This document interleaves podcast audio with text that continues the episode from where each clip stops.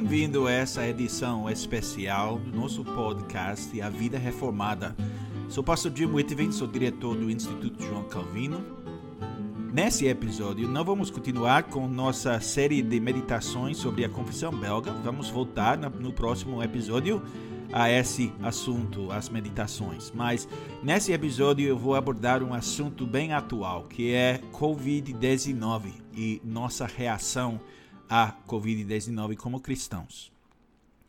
E quando considero o que está acontecendo em todo o mundo em resposta à pandemia de Covid-19, muitas vezes me pergunto por que isso está acontecendo. Eu vou explicar. Por que, quando menos de 300 mil mortes foram registradas em todo o mundo como resultado do Covid-19, medidas tão drásticas foram tomadas? Quando você compara a reação internacional à Covid-19 e a reação internacional à gripe espanhola, são mundos diferentes. O que as evidências mostram? Aqui no Brasil, 12 mil pessoas morreram do Covid-19. Para colocar isso em perspectiva, são mais ou menos 57 mortes por milhão da população. A morte é ruim? Sim, a morte é ruim é o último inimigo. Não é natural, é um resultado do pecado. Essas mortes causaram dor, tristeza, sofrimento? Claro que sim.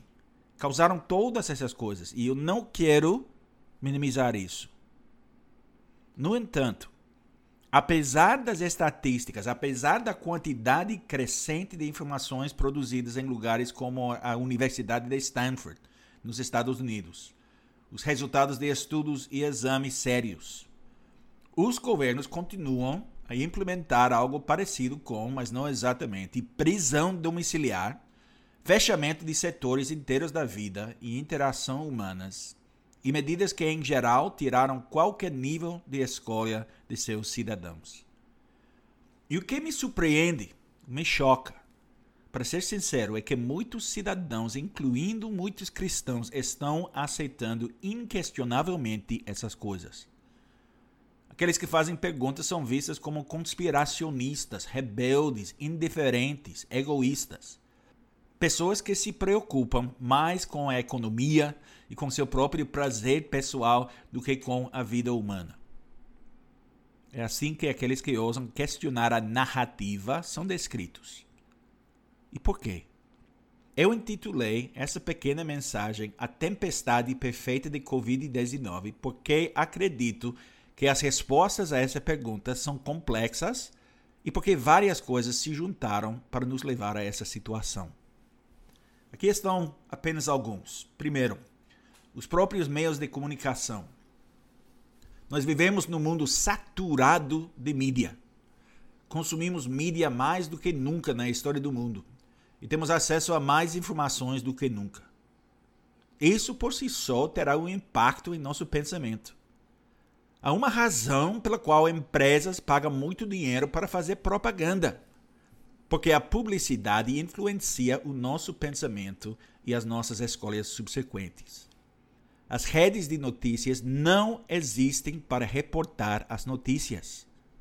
Elas existem para vender publicidade e ganhar dinheiro para seus proprietários.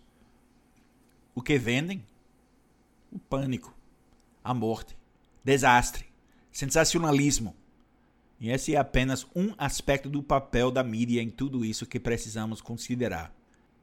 Precisamos entender o objetivo da mídia e deixar que essa seja um dos filtros que usamos quando consumimos o produto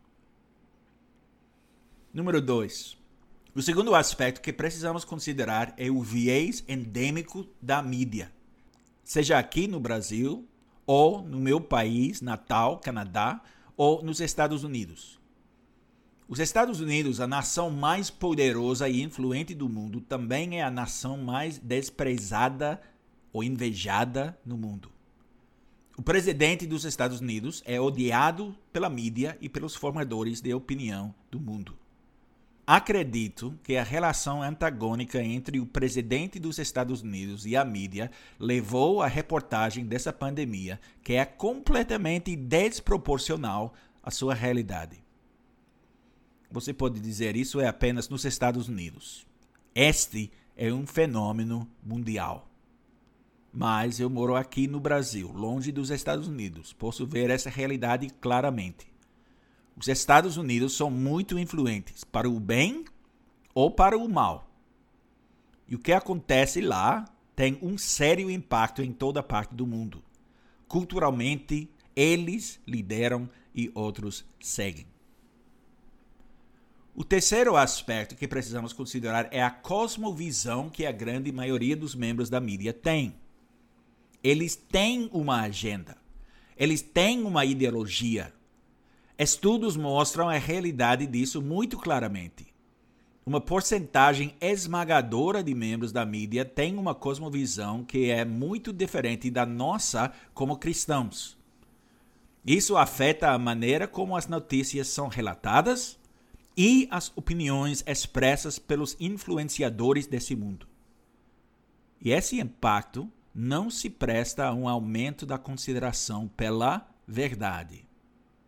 A quarta coisa que quero considerar é o cientificismo, a posição quase divina que a ciência assumiu no mundo que está dando as costas ao único Deus verdadeiro. Quais são as pessoas no palco, nas conferências de imprensa? Quais são as pessoas que estão guiando os processos de tomada de decisão? Dr. Fauci, nos Estados Unidos, Dr. Tam, no Canadá, e agora Dr. Tais, no Brasil.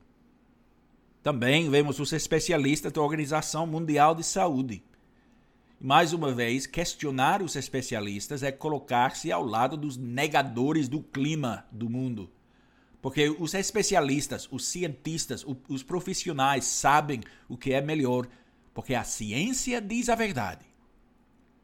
Mas o que muitas vezes está sendo esquecido é que não existe neutralidade.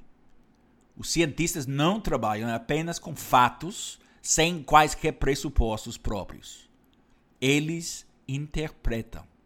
Eles examinam os fatos, sim, mas trabalham com os fatos de acordo com sua própria cosmovisão, de acordo com seu próprio entendimento de como as coisas funcionam, como as coisas devem funcionar e o que deve ser feito. E a quinta coisa é o relacionamento da nossa sociedade com a morte. Como cristãos, nós sabemos que a morte não é motivo de medo. Põe fim a esta vida de tristeza, angústia e dores e marca o início da eternidade com Cristo. Mas nossa cultura é incoerente. Por um lado, a morte é glorificada e usada para entretenimento por outro, os idosos e os enfermos são sacrificados, e os nascituros são assassinados a taxas horríveis. Mas para outros, o medo da morte governa suas vidas. O medo é uma coisa poderosa, e eu tenho visto muito disso desde o início dessa pandemia. Pessoas com medo de tocar outras pessoas. E isso numa cultura em que o toque é muito mais prevalente do que na América do Norte. As pessoas têm medo de respirar o mesmo ar que as outras pessoas estão respirando. As pessoas olham para outras com suspeita. Tossa algumas vezes no supermercado e você vai entender o que quero dizer. O medo está governando a vida das pessoas, porque as pessoas têm um medo tão forte da morte. A morte que, se você acreditar o alarmismo da mídia, é apenas uma gota microscópica de saliva de distância. O sexto aspecto dessa tempestade perfeita é o nosso relacionamento com o governo. Como os governos se veem e como nós chegamos a vê-los. O Estado babá é onipresente, quer cuidar de nós do berço para o túmulo. É a norma, ou pelo menos a expectativa. O governo se inseriu em todos os aspectos de nossa existência em todas as esferas da sociedade, incluindo muitas esferas em que não devem intrometer. O governo se importa conosco. O governo cuida de nós. O governo nos protege. O governo fornece tudo. O governo sabe o que é melhor para nós. E uma vez que tudo isso aconteceu de forma relativamente lenta, pouco a pouco, passamos a aceitar essa situação cada vez mais. Não questionamos isso. Mas uma coisa nos é dada, enquanto mais uma liberdade é tirada. Mais um aspecto da vida é tirado das mãos de setores não governamentais da sociedade e colocado nas mãos do governo. O governo se tornou nosso pai. Nosso papel como cidadãos é agradecer obedecer, submeter, dobrar os joelhos, confiar. É o governo agora e não o próprio Deus que concede direitos e liberdades. Como a ciência dos especialistas, o governo se tornou outro Deus falso. E deuses falsos fazem deuses pobres. Eles nunca fornecem o que prometem e servi-los apenas leva ao sofrimento no final. Tenho certeza de que há mais coisas que eu poderia adicionar a essa lista, mas isso é suficiente por enquanto. Eu só queria concluir dizendo que nós, cristãos, precisamos pensar em quanto estamos sendo moldados, formados pela cultura que nos rodeia. Precisamos considerar seriamente quanto do nosso pensamento, nossa maneira de responder aos desafios e nossa atitude em relação à vida e ao mundo estão sendo impactados por um sistema mundial ímpio. O mundo, entre aspas, para usar o termo que João usa na sua primeira carta. Precisamos usar essa experiência para pensar seriamente sobre o quanto nos sentimos em casa no mundo, em vez de nos vermos e entendermos como estranhos e peregrinos Oro para que Deus use essa experiência, por todos os seus aspectos negativos, para esse propósito.